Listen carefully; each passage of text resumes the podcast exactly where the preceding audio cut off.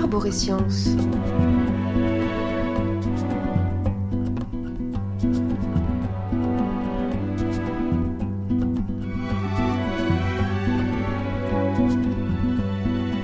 Les êtres qui nous ont conduits ici, ils communiquent au moyen de la gravité, non?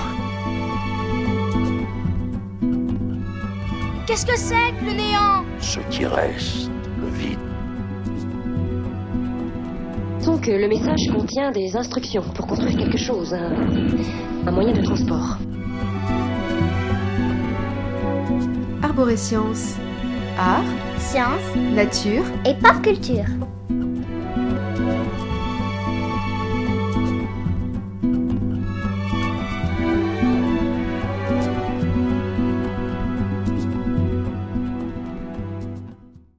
Arborescience, c'est l'émission sur Radio Campus qui élargit votre horizon des événements.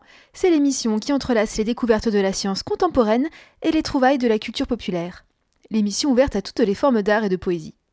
Arborescience, c'est l'émission qui révèle des liens, c'est l'émission qui synthétise et qui alchimise, l'émission qui butine et qui fertilise, et enfin l'émission qui assume de tirer parfois les sciences par les cheveux. Je suis heureuse de pouvoir vous retrouver aujourd'hui pour une nouvelle émission enregistrée à la maison. Dans l'épisode précédent, nous avons vu comment la culture émerge de l'esprit humain, de ses sentiments et de ses désirs. Aujourd'hui, nous continuerons à évoquer le désir comme puissance de transformation, puis nous nous intéresserons à l'influence du langage sur ces désirs, sur notre pensée et nos sentiments, pour voir comment les mots peuvent en faire des pépites ou des cendres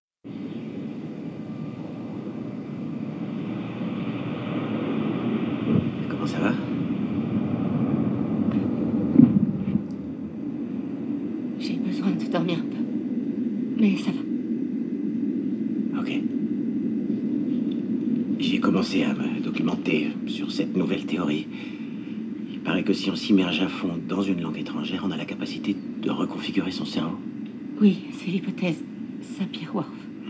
Selon cette théorie, selon cette théorie, la langue qu'on parle détermine le caractère. Oui, oui. Ça affecte toute notre façon de voir les choses. Je me demandais, est-ce que vous rêvez dans leur langue? Dans cet extrait du film Premier contact de Denis Villeneuve, nous entendons discuter un physicien et une linguiste qui sont embauchés pour trouver un moyen d'entrer en communication avec une espèce extraterrestre. Le physicien évoque auprès de sa camarade linguiste l'hypothèse Sapir-Whorf, selon laquelle le langage ne ferait pas que traduire la pensée, mais la sculpterait. Le langage que nous employons conditionnerait notre manière de concevoir le monde. Le film poursuit la logique jusqu'au bout en bon récit de science-fiction. Louise Banks, la linguiste, immergée dans l'apprentissage du langage exotique et non linéaire des extraterrestres, commence à développer des capacités de perception nouvelles. Nous verrons dans cet épisode en quoi le langage participe à l'émergence de l'esprit créateur de culture. Dans une première partie, nous reviendrons sur les désirs pour les opposer aux pulsions. Parler d'élaboration du désir nous amènera à nous focaliser dans une seconde partie sur l'importance du langage dans la sophistication des sentiments. Nous verrons en quoi le langage est un outil à double tranchant. Dans l'épisode précédent d'Arborescience sur l'émergence de la culture, nous avons commencé à voir la manière dont culture et désir se construisent mutuellement.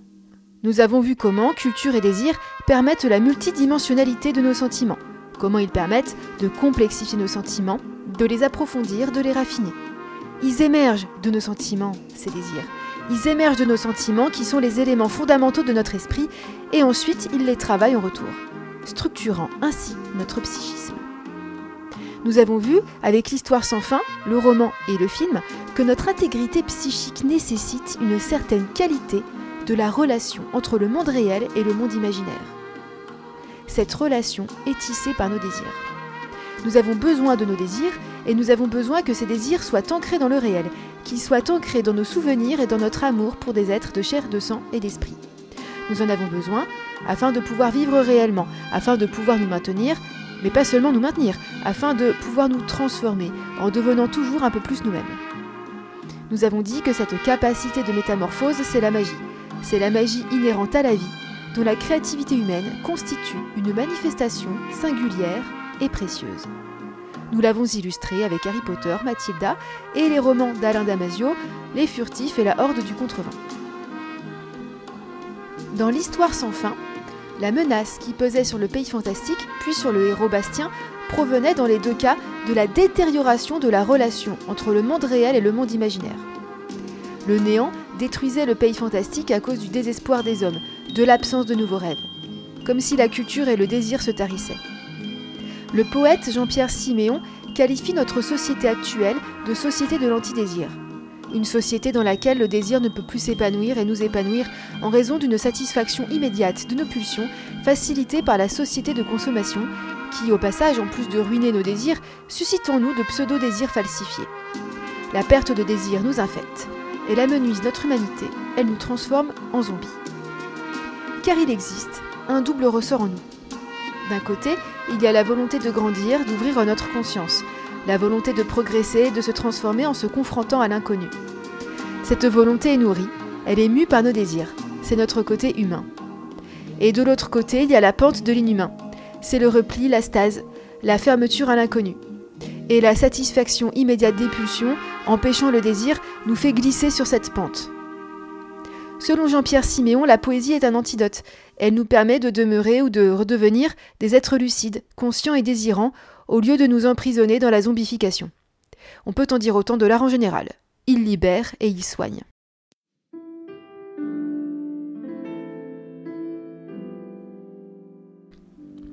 Ainsi, la poésie, et l'art en général, permet de construire une société plus humaine. C'est la nécessité de tous les arts, nous dit le poète. Ramener chacun au diapason de la vie pleine et entière, à l'exigence du désir. Le désir s'oppose à la pulsion, et un personnage l'explique très bien dans la nouvelle d'Alain Damasio publiée dans le dernier hors-série de Social Terre.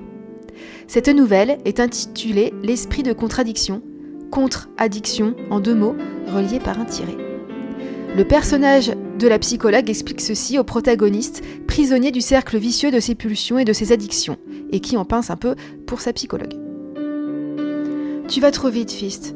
Nous n'avons rien construit ensemble encore. Tu es dans ta pulsion. Ta pulsion seulement. Tu veux du plaisir, décharger l'attention du plaisir, puis tu seras vide et tu recommenceras. Plus tard, pareil avec une autre, réelle ou pas. Frustration, récompense, frustration, en cycle, en boucle, comme tes loops de guitare. Tu me plais, enfin, ça se dessine. Tu me plais comme artiste, comme sensibilité. Ta fragilité me bouleverse, m'attire. Mais rien ne sera possible entre nous tant que tu fonctionneras comme ça. Il faut arriver à détruire la pulsion pour reconstruire le désir. C'est une des choses que mon métier m'a apprise. Le désir n'est pas le manque, n'a rien à voir avec le manque.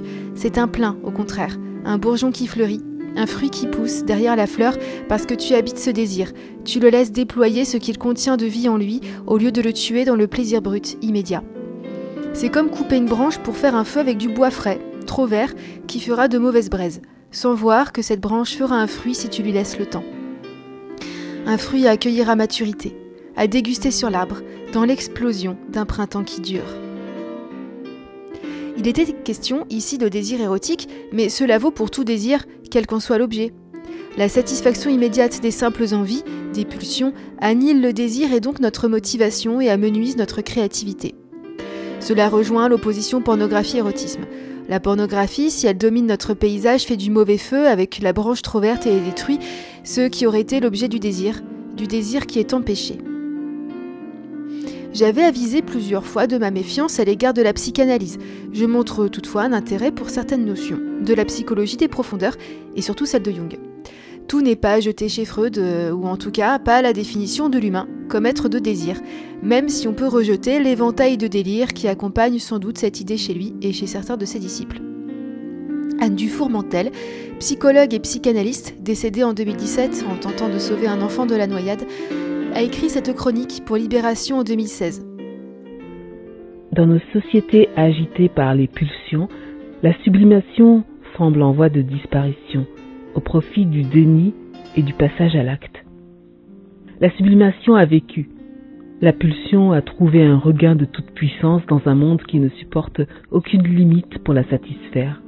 Immédiateté, vitesse, fluidité appellent une société sans frustration ni délai. Que ce soit dans l'espace public, les actualités, les faits divers, la pornographie normative, les attitudes décomplexées, ou sur le divan, patient déprimé, des accès agités par les pulsions qui ne trouvent pas une voix féconde en lui déversé dans ses humeurs ou refoulé dans le meilleur des cas jusqu'au retour plus ou moins violent de ce refoulé, la société post-industrielle et post-traumatique de l'après-guerre admet mal qu'on sublime. Tout ce qui attente à l'envie immédiate est perçu comme un obstacle. Il faut au sujet narcissique un champ opératoire simple et direct à ses pulsions, sinon il se déprime. La frustration n'est plus supportable. Trouvons-lui donc sans cesse de nouveaux objets à ses appétits. L'abstraction, le style, la précision sont passés à l'ennemi. Toutes ces choses nous ralentissent. On ne possède pas un livre, ce n'est ni un investissement ni un instrument. La lecture prend du temps et ne produit rien d'autre qu'une capacité accrue à rêver et à penser. On lui préférera les bribes de textes glanés sur le net qui livreront au plus vite possible l'information ad hoc. L'absence de style dans les productions culturelles est aussi préoccupante que le sont les vies sous pression, moroses et fonctionnelles, tellement plus nombreuses que des vies habitées, Freud définit la sublimation pour la première fois en 1905 pour rendre compte de ce qui nous porte à créer spirituellement et artistiquement sans que cette activité n'ait de rapport apparent avec la sexualité. Il fait l'hypothèse que la pulsion se déplace vers un but non sexuel. Autrement dit, il s'agit d'un processus inconscient de conversion de l'énergie, la libido. La sublimation comprend un jugement de valeur. Le but de la pulsion est dévié, à la différence du symptôme, loin d'impliquer angoisse et culpabilité, elle est associée à une satisfaction esthétique, intellectuelle et sociale. À la fonction cathartique de l'acte de création s'ajoute un bénéfice narcissique. Attendre, imaginer, espérer, c'est faire face au chaos de nos envies et de nos tourments en leur donnant un ordre symbolique. Petite note, 1905, c'est aussi l'année où Albert Einstein élabore la théorie de la relativité restreinte. Le philosophe hollandais Baruch Spinoza, au XVIIe siècle, bien avant l'invention de la psychologie des profondeurs, considérait l'être humain comme un être de désir. En philosophie, le désir a été principalement un objet de défiance opposé à la raison, la philosophie s'évertuant à reposer sur la raison. Cependant, pour Spinoza, euh, le désir est l'essence de l'humain, et il est le moteur du changement. La raison et la volonté seules ne suffisent pas.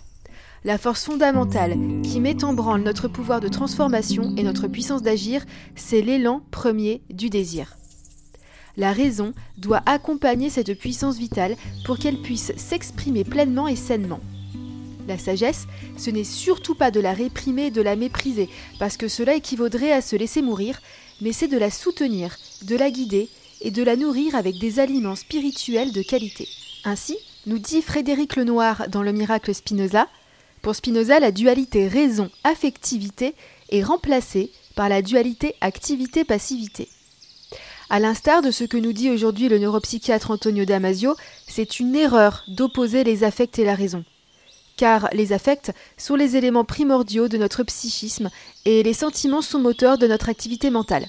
Ils sont à la fois moteurs et architectes de notre intellect. Ainsi, la clé du bonheur serait la capacité à accorder notre désir à l'harmoniser. C'est aussi le message de l'histoire sans fin dont nous avons parlé la dernière fois. Dans l'histoire sans fin, la qualité du désir est même plus que la clé du bonheur. C'est la condition nécessaire pour que notre monde psychique et notre humanité puissent continuer à exister.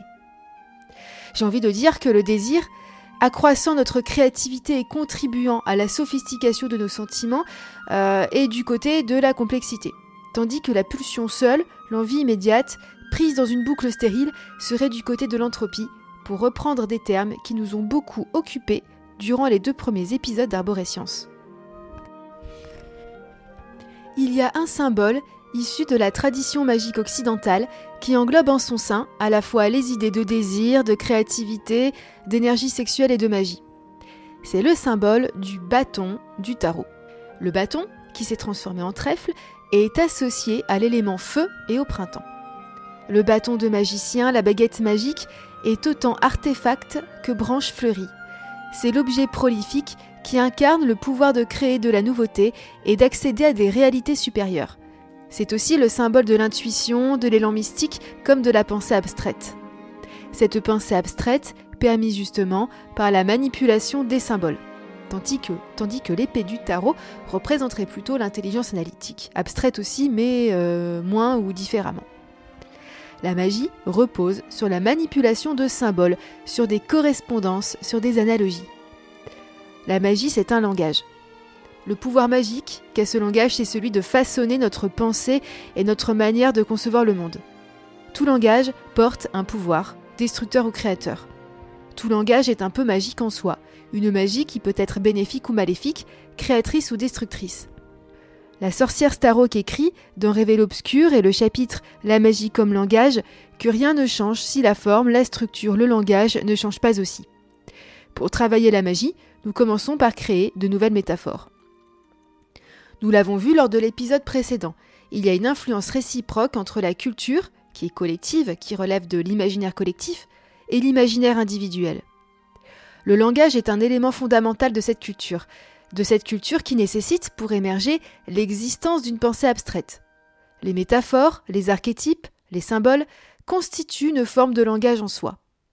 Il y a le langage parlé, le premier auquel on pense quand il est question du langage, et il y a le langage de l'inconscient, le langage des rêves, le langage de la nuit, pour reprendre le titre de l'ouvrage d'Ursula Le Guin.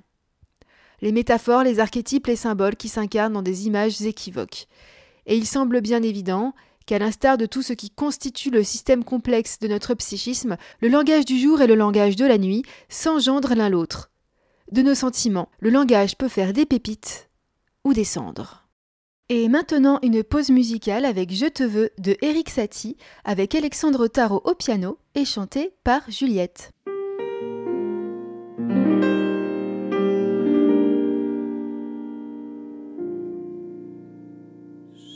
J'ai compris ta détresse, cher amoureux, et je cède à tes voeux. Fais de moi ta maîtresse, loin de nous la sagesse, plus de tristesse, et j'aspire à l'instant précis où nous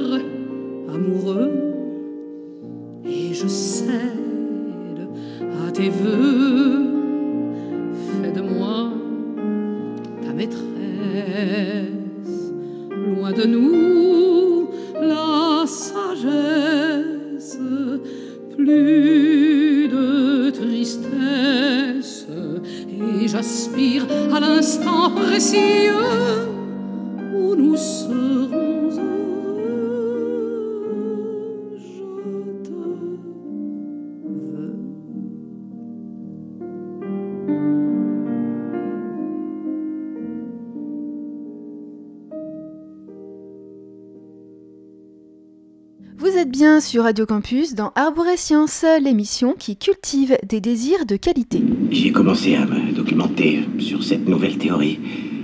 Il paraît que si on s'immerge à fond dans une langue étrangère, on a la capacité de reconfigurer son cerveau. Oui, c'est l'hypothèse Sapir-Whorf. Selon cette théorie, selon cette théorie, la langue qu'on parle détermine le caractère. Oui, oui. Ça affecte toute notre façon de voir les choses. D'après l'hypothèse Sapir-Whorf, la forme de notre langage conditionnerait notre façon de voir et de concevoir le monde. Les catégories linguistiques conditionneraient les représentations mentales. En quelque sorte, le langage poserait une armature sur laquelle viendrait s'appuyer notre imagination. Le film Premier contact de Denis Villeneuve extrapole cette idée en montrant comment l'apprentissage d'un langage extraterrestre conduit l'héroïne linguiste à développer de nouvelles capacités cognitives. La teneur et la structure du langage influencent le contenu et la structuration de notre pensée. Le langage permet d'accéder à des domaines conceptuels que l'on ne pourrait atteindre autrement. J'ai découvert cette citation dans le premier tome d'Hyperion de Dan Simmons qui cite le mathématicien Bertrand Russell. Le langage sert non seulement à exprimer la pensée, mais à rendre possible des pensées qui ne pourraient exister sans lui. La novlangue imaginée par George Orwell offre une illustration dystopique de la relation entre langage et construction de la pensée. George Orwell, en inventant la novlangue dans son roman 1984, dénonce une tendance qui l'inquiétait déjà dans les années 40. Pour reprendre les mots de Brice Couturier pour France Culture, George Orwell avait le sentiment de vivre à une époque où la langue se dégradait, ce qui rendait plus difficile de décrire honnêtement la réalité.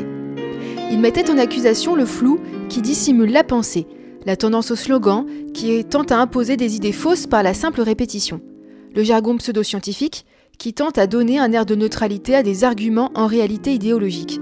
Bref, l'usage malhonnête des mots. Un personnage travaillant pour le service des recherches au ministère de la Vérité dit Nous détruisons chaque jour des mots, des vingtaines de mots, des centaines de mots. Nous taillons le langage jusqu'à l'os. Ne voyez-vous pas que le véritable but de la novlangue est de restreindre les limites de la pensée? À la fin, nous rendons littéralement impossible le crime par la pensée, car il n'y aura plus de mots pour l'exprimer. La révolution sera complète quand le langage sera parfait. Ainsi, cette simplification de la langue par la suppression de sens empêche de penser la complexité du réel et empêche de remettre en cause l'ordre établi. C'est l'arme la plus puissante de la dictature. Si vous laissez les pensées toutes faites vous envahir, elles penseront à votre place, dit Orwell. Or, c'est le sens qui doit gouverner le choix des mots, et non l'inverse. On pourrait comparer cette novlangue au langage qui domine les médias et le visage polissé qu'entend montrer une partie du monde politique. Un langage fait de langue de bois. Des mots qu'on se refuse de prononcer, des mots vagues et approximatifs, des mots détournés, des mots jamais expliqués, des mots vidés de leur substance pour délivrer une parole lénifiante et anesthésiante. Des mots ou une absence de mots qui empêchent le débat et qui empêchent de penser des alternatives. Un langage remplacé par des signaux. Un exemple très actuel et terriblement proche de la novlangue, encore plus fort que la langue de bois à laquelle on était habitué, les faits alternatifs. Ce terme a été employé au sein de l'administration Trump pour requalifier ce qui n'était simplement que de gros mensonges. J'ai d'ailleurs appris par le site de France Culture dont je mettrai le lien sur le blog et la page Facebook qu'en décembre 2017, l'administration de Donald Trump a décidé d'interdire l'usage de certains mots tels fœtus, transgenre, diversité ou encore fondés sur la science dans les documents officiels des agences fédérales de santé. Et maintenant, un exemple opposé, un exemple d'évolution du langage qui a pour but de complexifier la pensée et de la rendre plus précise. Je pense au langage inclusif. Certains masculinistes avec lesquels j'ai eu le malheur de débattre il y a des années évoquaient la novlangue pour qualifier les évolutions de la langue française initiées par les féministes. Or, le langage inclusif, la féminisation des noms, C'est tout le contraire de la novlangue. Tout cela pour but de permettre de penser la réalité plus finement et d'une manière plus complète, sans occulter toute une partie de cette réalité. Cette partie de la réalité qui est le vécu des femmes, la subjectivité qu'on leur dénie trop souvent. Cette partie de la vérité constituée par le point de vue féminin. La subjectivité de la moitié de l'humanité. Ces outils d'évolution du langage, c'est de la magie blanche. Car invisibiliser les femmes dans le langage par un masculin qui se veut neutre, c'est les oublier dans notre pensée. Le fait même d'instaurer un masculin neutre en dit long sur la prison archétypale dans laquelle les femmes sont enfermées. Le féminin considéré comme l'objet, opposé au masculin qui est sujet. Simone de Beauvoir en parle ainsi dans Le deuxième sexe. Un homme ne commence jamais par se poser comme un individu d'un certain sexe. Qu'il soit homme, cela va de soi. C'est d'une manière formelle, sur les registres des mairies et dans les déclarations d'identité que les rubriques masculin, féminin apparaissent comme symétriques. Le rapport des deux sexes n'est pas celui de deux électricités, de deux pôles. Homme représente à la fois le positif et le neutre, au point qu'on dit en français les hommes pour désigner les êtres humains. Le sens singulier du mot vir étant assimilé au sens général du mot homo. La femme apparaît comme le négatif, si bien que toute détermination lui est imputée comme limitation, sans réciprocité. En gros, euh, la conséquence, c'est qu'une femme sera d'abord vue comme une femme, un être sexué, alors qu'un homme sera d'abord vu comme un être humain. Quand on voit un bonhomme bâton, un personnage neutre, spontanément, on va dire il et pas elle. On l'envisage forcément comme neutre masculin, en aucun cas comme féminin. Cela a une incidence profonde et délétère sur la manière dont les filles et les femmes sont perçues par elles-mêmes et par les autres, femmes et hommes. Mais là, nous digressons un peu trop.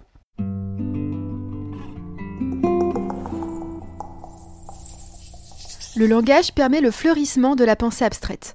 Mais le langage dépose aussi ses spores dans le monde de nos sentiments. Le neuropsychiatre Antonio Damasio, toujours lui, nous dit que l'accompagnement serré de la piste émotionnelle par la piste du langage augmente la sophistication des sentiments. Les émotions et les sentiments, une fois nommés, font l'objet d'une conscientisation supérieure. Ils deviennent des idées que l'on peut manipuler par la pensée et, ainsi que nous l'avons vu, ils structurent eux-mêmes la pensée et l'orientent. Le langage est un outil à double tranchant. Il permet d'accéder à une meilleure conscientisation des sentiments, des événements, du réel, grâce au concept au symbole, mais par là même, il segmente la réalité. Il trahit son infinie complexité et en altère ainsi la saveur. Nommer un sentiment, c'est le convoquer, ou en tout cas défricher un sentier qui permet de le retrouver. Dans le même temps, nommer un sentiment, c'est aussi le réduire et l'appauvrir en le catégorisant. Car peut-il y avoir deux moments identiques de mélancolie, d'affection ou de fierté? Une hétérogénéité qualitative. C'est aussi de cette manière que l'on pourrait désigner nos états mentaux et nos sentiments en particulier. Le danger arrive quand l'idée intellectuelle d'un sentiment remplace le sentiment authentique. Antonio Damasio décrit ce phénomène dans son ouvrage L'ordre étrange des choses. Lorsque nous sommes soumis de manière répétée à certaines situations affectives, écrit-il, nous les décrivons dans nos propres récits internes. Nous traduisons en idées et en mots la physiologie d'origine, nous bâtissons des concepts autour, des sentiments. Nous faisons baisser nos passions d'un ton ou deux pour les rendre plus présentables à nos yeux et à ceux des autres. L'intellectualisation des sentiments a une première conséquence, une économie du temps et de l'énergie nécessaire à la réalisation du processus. Mais elle a une autre conséquence possible, nous dit Antonio Damasio, c'est leur amoindrissement. La conceptualisation des sentiments permet leur évocation sans que nous les ressentions vraiment, ou alors une version amoindrie de ces sentiments. En effet, un sentiment n'est pas qu'une abstraction, bien qu'il soit un objet mental, bien qu'il soit une composante fondamentale de l'esprit. Un sentiment est la perception chargée de valence de la qualité de la vie au sein des couches les plus anciennes et les plus profondes de notre organisme.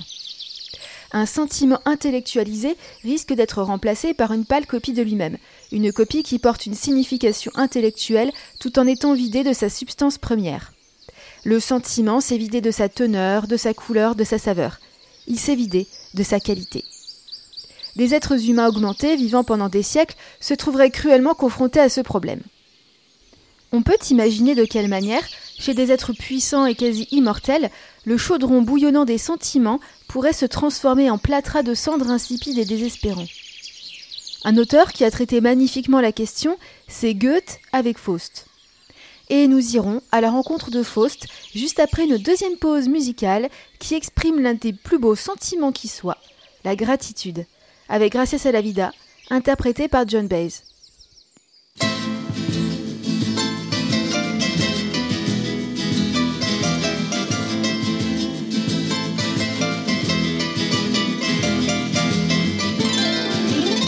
Gracias a la vida que me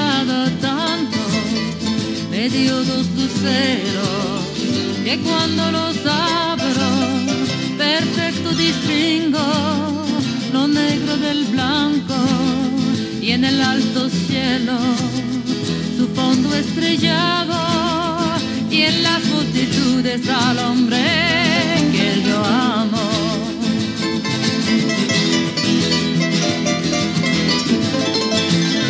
Gracias a la vida que me ha dado tanto, me ha dado el sonido y el abecedario. Con las palabras que pienso y declaro, madre, amigo, hermano, y luz alumbrando la ruta del alma del que estoy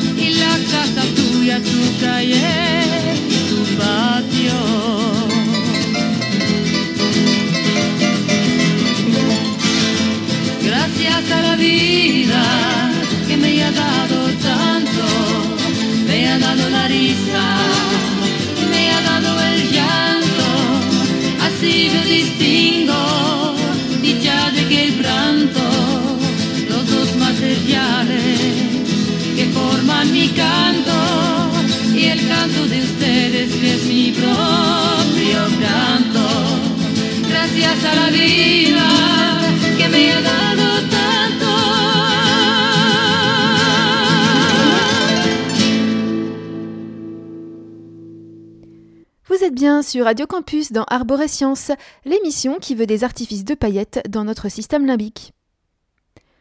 Le temps qui passe et repasse, en banalisant nos expériences, liées au langage qui capture nos sentiments dans des concepts, font courir le risque de réduire ces sentiments en cendres au lieu de les raffiner en perles de nacre. Ce danger de cendrification des sentiments, c'est celui auquel est confronté le docteur Faust. C'est ce qui l'amène à pactiser avec Méphistophélès. Le savant docteur Faust est en dépression. Il a étudié tout ce qu'il y avait à étudier. Aucun pan de la science ne lui est étranger. Et tout lui a causé déception. La poursuite de la connaissance l'a mené à une vaine accumulation de savoirs insipides, et cette quête du savoir ne lui procure plus aucune joie. Sa soif d'absolu en a été contrariée. Son élan vital est obstrué, s'est essoufflé, ou bien il s'est tari.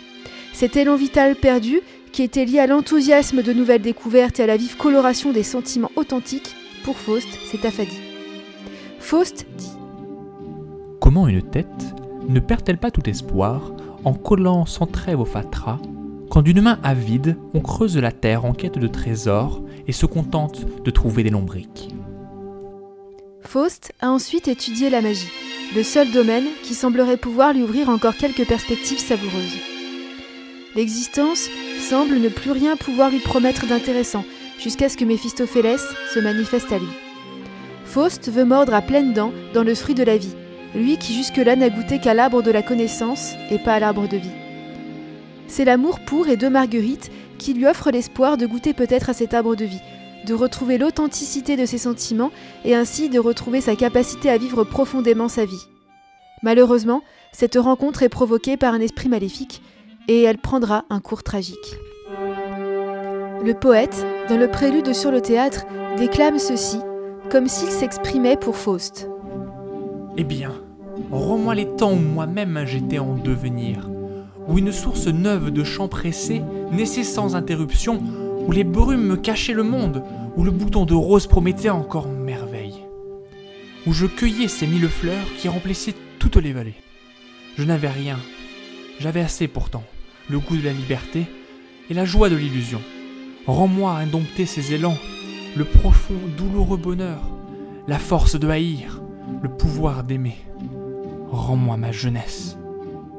Faust a soif d'absolu, et c'est avec l'espoir d'une union mystique, totale avec l'univers, qu'il s'est adonné à la magie. Pour ne plus être juste une créature rampante qui procède laborieusement du néant vers des miettes de connaissances avariées. En apercevant le signe du macrocosme dans un livre mystérieux de Nostradamus, Faust prétend pénétrer ce qu'il appelle l'axiome du sage. Le monde des esprits n'est point clos, le tien est clos, ton cœur est mort. Debout disciple et sans crainte, baigne ton cœur terrestre dans l'aurore. Faust invoque l'esprit de la terre qui se présente ainsi. Dans les flots de la vie, dans le torrent des actes, je monte et je descends. Je souffle ici et là, naissance et tombe. Je suis un océan éternel, un va-et-vient, une vie incandescente. C'est ainsi que je travaille au métier sonore du temps et ourdis le vêtement vivant de la divinité. Faust répond Toi qui dans ton vol parcours le vaste monde, esprit industrieux, comme je me sens proche de toi. L'esprit rétorque. Tu ressembles à l'esprit que tu conçois, non à moi. Il disparaît. Malgré son impossibilité de goûter dans une vraie joie à l'arbre de vie, Faust reste lucide sur les limites du langage et de l'esprit d'analyse, comme l'atteste sa réponse à Marguerite lorsque la jeune femme s'inquiète de constater chez son ami une absence de foi chrétienne. Remplisons ton cœur, si grand soit-il. Et si tu es tout un but de ce sentiment, nomme-le comme tu voudras. Nomme-le bonheur, cœur, amour, Dieu. Je n'ai pas de nom pour cela. Le sentiment est tout. Le nom n'est que son et fumée qui obscurcissent le feu du ciel. Malgré la fin tragique de son histoire, Faust a cheminé dans la compréhension profonde de ce qu'est la vie. Il s'adresse ainsi à l'esprit de la terre. Sublime esprit, tu m'as donné, donné tout ce que je te demandais. Ce n'est pas en vain que tu as tourné vers moi ta face dans la flamme.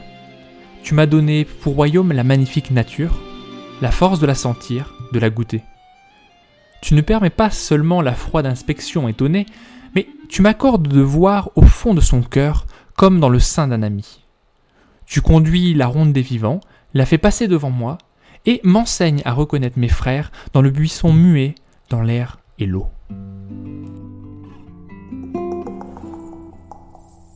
Dans le roman Île d'Aldous Huxley, les habitants de l'île idéale de Pala se demandent comment l'on peut éduquer les enfants au niveau du concept sans détruire leur aptitude à l'expérience intense et non verbale.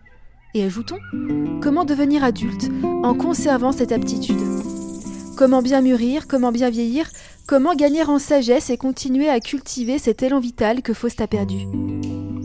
Jean-Pierre Siméon apporte un élément de réponse par sa définition même de la poésie. Dans une conférence donnée à l'ESP de Chamalières le 14 mars 2017, Jean-Pierre Siméon nous dit que la poésie et l'art en général, ce n'est pas ce qui fuit le réel, c'est au contraire une volonté de lucidité sans concession et sans morcellement de la réalité. Il distingue deux sortes de langage. Il y a d'abord le langage utilitaire univoque, celui du quotidien ou de la technique, qui doit être efficace, qui doit pouvoir être immédiatement compris. C'est un langage qui nécessairement simplifie le réel, le réduit lui fait perdre sa complexité. Ce langage perd la vie. Il perd la vie pleine, entière, et en métamorphose perpétuelle, comme dans les films de Miyazaki. Le poète nous dit que c'est grave quand la monosémie concerne l'amour, le désir, nos calias, nos grandes questions et énigmes existentielles. Cela caractérise la société de l'antidésir qui détruit notre humanité. Le langage qui nous sauve, c'est le langage équivoque, polysémique, le langage des métaphores et des analogies, le langage magique de la nuit. C'est le langage poétique. La poésie embrasse la réalité dans toutes ses composantes, concrètes extérieures et psychiques intérieures. La poésie manifeste une obsession du rapport sensible au réel, sensuel, sensoriel, mais pas seulement. Elle tisse ensemble tous les modes de rapport au réel. Le langage poétique, polysémique et métaphorique, restitue la part de réalité perdue dans le langage ordinaire. Il permet l'émergence de la complexité sémantique. La poésie est un vœu de totalité. C'est donc le contraire de la fuite du réel. La volonté poétique consiste à embrasser le réel dans son entier. La poésie, l'art crée du lien, et donc de l'intelligence, là où les sciences de Faust ont segmenté la réalité, l'ont décomposée jusqu'à lui faire perdre son sens et sa saveur. La poésie nous permet de relier ce que le langage a segmenté. Elle nous permet de saisir la durée de Henri Bergson. Grâce à la poésie, connectons-nous à la fois à l'arbre de la connaissance et à l'arbre de vie. Cultivons les deux sans mépriser l'un ou l'autre, le langage du jour et le langage de la nuit. L'émission touche à sa fin. Merci de m'avoir écouté. J'espère que cet épisode était plus aéré et accessible que les premiers. J'essaye de travailler en ce sens. J'ai des progrès à faire, donc n'hésitez pas à me donner vos impressions, vos avis, vos critiques sur la page Facebook de l'émission Arborescience, Art A-R-T, Bor B-O-R-E, Science comme science au singulier, et tout attaché. Ou sur ma page Facebook globale, Morgane Grodidier de Maton. Et un grand merci à Fatou et à Jérémy pour avoir prêté leur voix, euh, à Anne Dufourmentel pour Fatou et à l'Esprit de la Terre, et à Faust pour Jérémy. Merci encore. Voici les ouvrages et références culturelles pop ou savantes évoqués plus ou moins légèrement dans cet épisode. Le film Premier contact de Denis Villeneuve, encore l'essai du neuropsychiatre Antonio Damasio L'ordre étrange des choses, le roman L'histoire sans fin de Michael N2, Jean-Pierre Siméon, conférence à l'ESP de Chamalières du 14 mars 2017, euh, Ce qu'est et ce que n'est pas la poésie, Alain Damasio, la nouvelle Contre-addiction, publiée dans le hors-série du magazine Social Terre, Chronique de Anne Dufourmentel du 9 juin 2016 pour Libération, l'essai de qui révèle l'obscur, Découvrir la philosophie, le sujet de Alain Renaud, Atlas de la philosophie, collection La Pochotech, euh, Le miracle Spinoza de Frédéric Lenoir, Deux trois symboles du tarot de Marseille, Simone de Beauvoir, Le deuxième sexe, le roman 1984 de George Orwell, sur France Culture, l'émission Avoir raison avec George Orwell par Brice Couturier euh, du 6 juillet 2017. Je vous mettrai le lien sur le blog et sur la page Facebook. Faust de Goethe et enfin Il de Aldous Huxley. Les références musicales seront sur la page Facebook de l'émission et sur mon blog, le blog des couleurs qui croustillent, dont vous trouverez aussi l'adresse sur la page. Sur la page Facebook, j'essaierai de poster aussi des petites choses sur les pépites culturelles qui m'occupent en ce moment. Le remake de Final Fantasy VII pour une grande part. En fait, je viens de le terminer et je crois que je crois que j'ai besoin d'en parler. Voilà.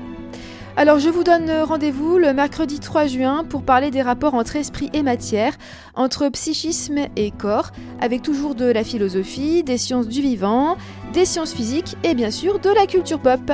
Alors haut les cœurs, force et courage, amour et rage.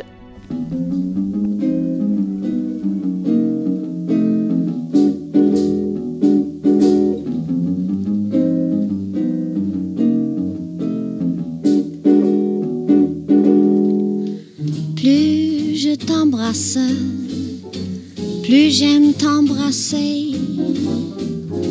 Plus je t'enlace, plus j'aime t'enlacer. Le temps qui passe ne peut rien y changer.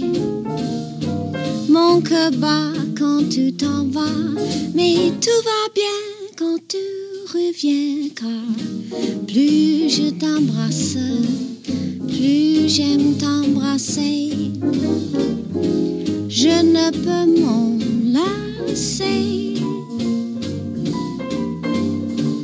J'en ai tellement envie que j'oublie tout dans la vie?